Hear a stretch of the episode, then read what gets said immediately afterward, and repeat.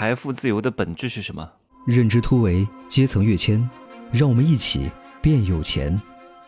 Hello，大家好，我是真奇学长，现在是十三点零七分哈。为什么今天中午来录呢？因为这三天我都在深圳参加易学的研讨班啊。我以前对易学模模糊糊听过一些，但是我说了，学习这个东西一定要有框架，要有骨肉，要有皮肤，要有这个衣服。我以前不知道怎么学。你就没法带入门你知道吗？我零零散散的听过曾仕强老师讲的，听听各种各样的，但是听的都是零散的知识点，这些东西没法构建我们一个系统性的框架思维。就是你能够系统性的把这个东西学下来之后，你的骨架搭起来，一旦有了骨架，有了体系，你再学别的东西都特别容易。这也是我之前一直跟大家去讲的。我为什么要去参加这个易学的培训呢？是因为我觉得我以前其实跟很多人一样，只种树不种道，但是以道育术，术结合到才是为之根本的东西。因为这个世界上大量的东西，我们所看到的哈，我们所看到的任何一切，我们能看到的，真的只是世间。万物当中的凤毛麟角，真的就是一点点。你要知道，这个世界上有很多暗物质，你是看不见的。哪怕你看到我这个人，但我身上的细胞你看不清啊。细胞是可以拿，是可以拿显微镜看的。有些东西显微镜都看不到，WiFi 你能看到吗？你通过。这个无线电波和世界各地连接，这个东西你能看到吗？但是我们正在被这个东西所掌控，所以无形掌控有形。各位很多人他永远意识不到，他没有到那个层次，并不是说这个人的学识很高，他就一定有顿悟心，并不是说这个人饱览群书，他就一定懂得很多。不是，有时候格局这个东西是没法学的，就是。我在二零一八年哈那个时候，我是从来以前从来不参加各种培训，我总觉得我听过很多课啊，我看过很多书，我不需要再参加所谓的培训了。但完全不是，所以有一个高人呢，啊那个时候一直对我特别好哈。我其实他让我去上那个什么台湾的课，已经二十多年了，我总觉得哎，他老是让我上这个课，是不是有提成啊？你看我的境界在一楼，他的境界在十楼，他就是真心希望我成功的。他就是觉得珍奇这个人特别好，这个孩子特别有潜力，特别有未来性，他愿意看到我的成长。但是因为我的格局太低，我领悟不到他的心思。其实他没有提成，也没有什么好处。他为了陪我去上课，还特地把他公司的事情辞掉。她是一个很厉害的女性企业家，陪我飞到台湾，陪我上课，在我后面跟着我三天，义务劳动啊，然后当牛做马啊，然后。啊，擦桌子，然后帮这些学员打扫卫生。我们在台北桃园上的哈，我以前不能理解，我说这些人为什么莫名其妙的对我这么热情？我总觉得以前对我别人很热情，就是因为有有利可图，就是因为我的境界太低了。所以我是觉得呀，这个世界有时候不是学识的问题，也不是思维的问题，思维之上是格局，就是我。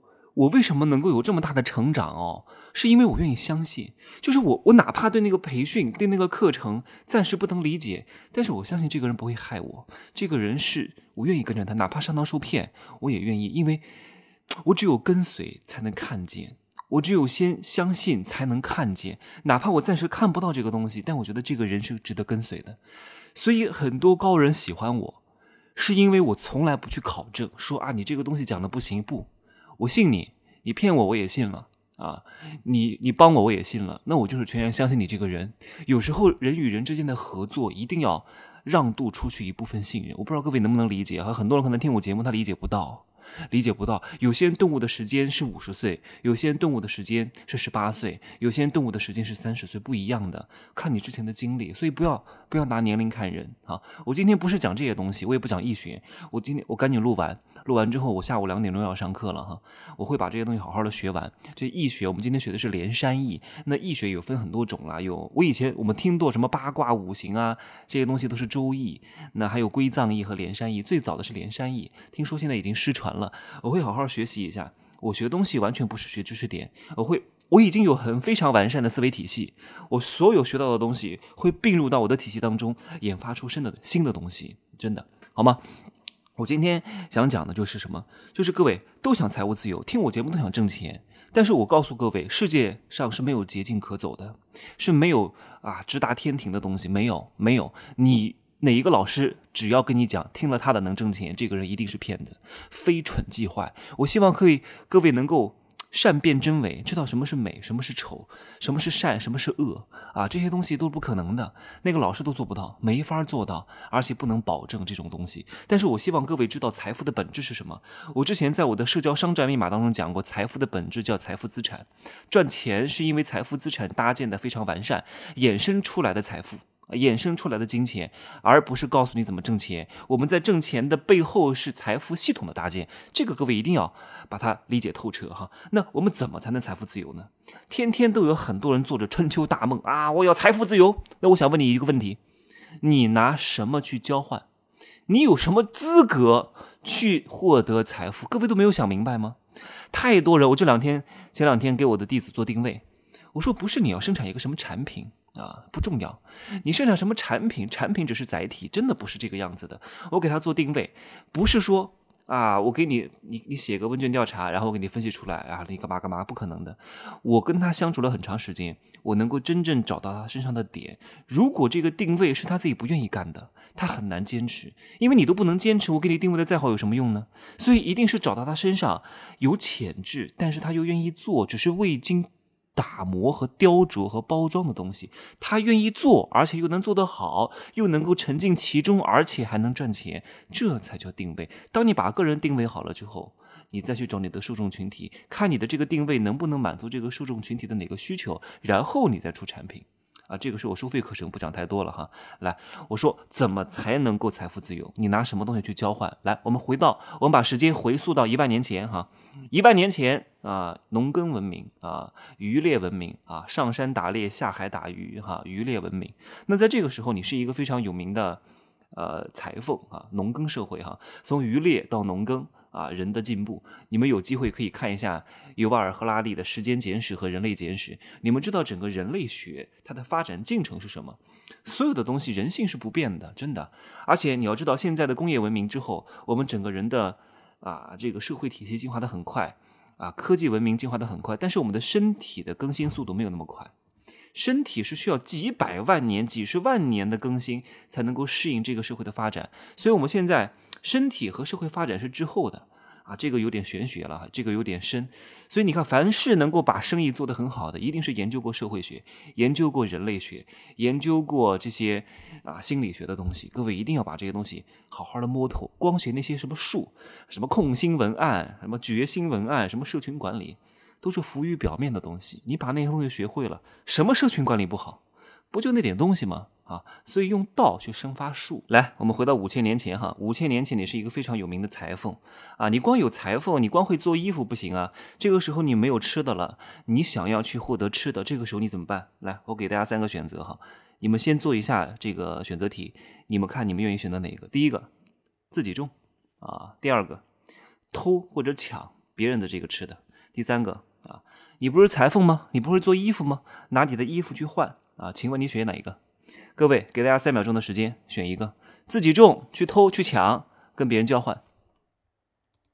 好，各位选择好了吗？我相信这三个答案，大家。几乎都会选择第三种啊，因为这个是我们平时经常发生的，用以物换物啊，用钱买粮食，这个很显而易见啊。但是各位不要忽略了哈，不要忽略了什么？经验学习高人这个东西也是要交换的。你拿什么去交换？你总想着免费、免费、免费、免费，看似你可以无中生有，看似你可以凭空生产，但是你却面临着巨大的风险。这个风险就是你交易的成本。我们做任何事情啊，这是经济学当中的铁律。啊，成本收益的原则，任何一个做一件事情，一定要考虑机会成本、沉没成本、选择成本。你如果没有成本的意识，你这个生意就做不大。我昨天还发了一个，我说有些人愚蠢至极，他从来就不懂得以物换物的原则，他从来就不懂得啊以经验换经验的原则，他从来就不懂得用钱换经验的原则，就导致自己一直在自己的原有的圈子里面不断的打转，永远只能过那种中下贫农的生活啊。以果腹为目的进行生存的活动。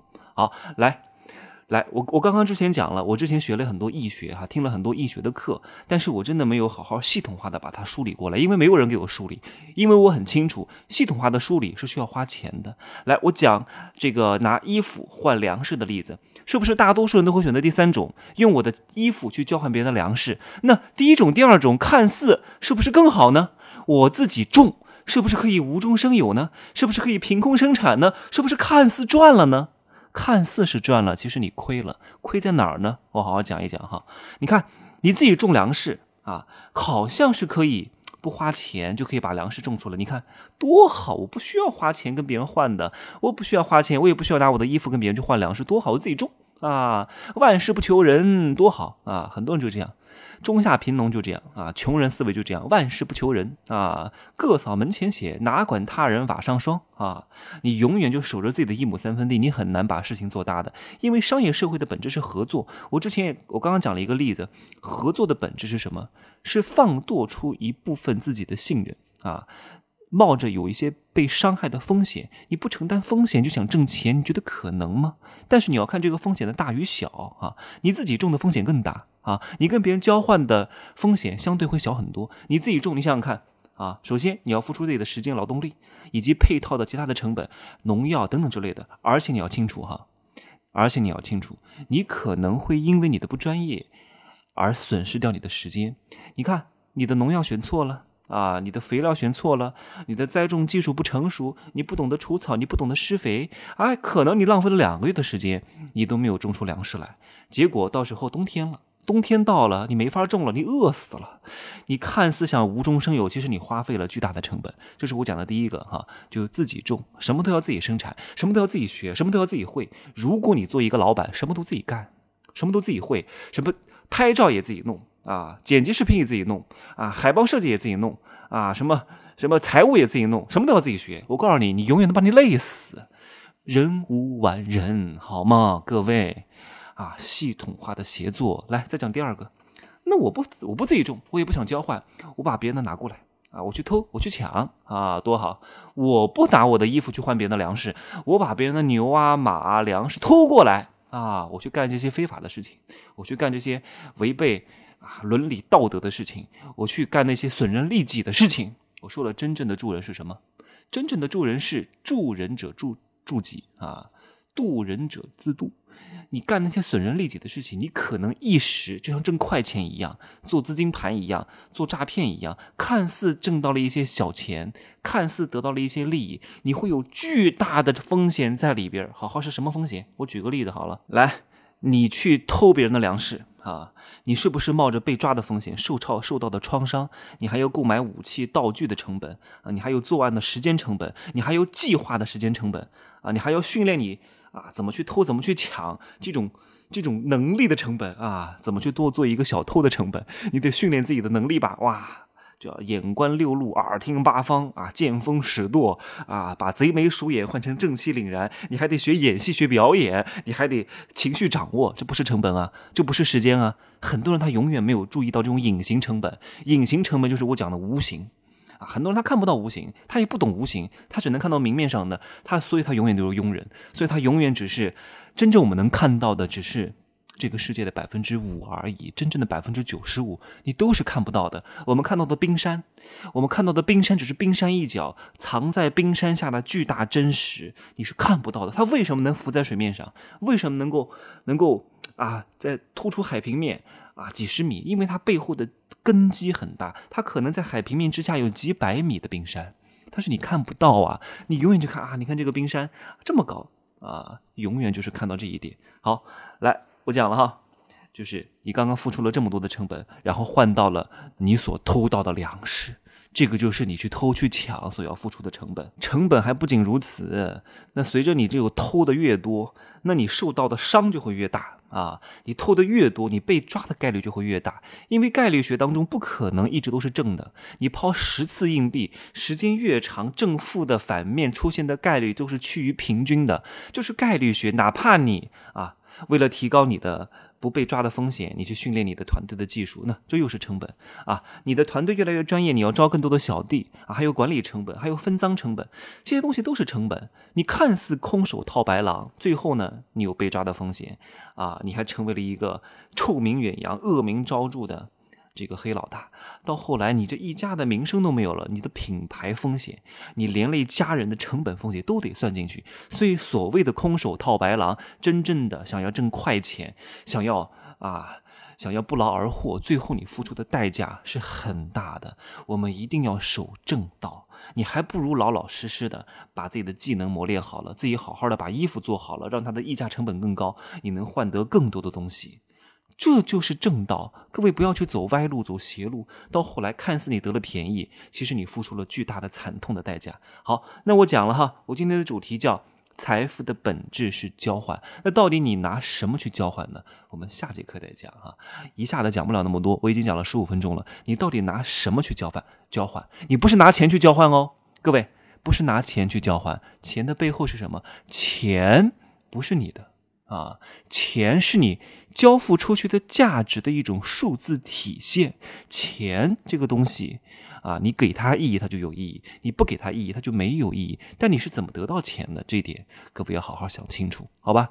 来，现在十三点三十了哈，我得赶去上课了，上个洗手间休整一下，做个面膜，两点钟上课，好吧？来，各位可以加我的微信哈。真奇学长的拼音首字母加一二三零哈，备注喜马拉雅通过概率更高。如果显示被添加好友次数过多，就多加几次，因为确实每天加我的人非常非常多哈。如果被通过呢，也是挺开心的。不能通过，你检查一下自己的原因，我为什么不通过你？好吗？拜拜。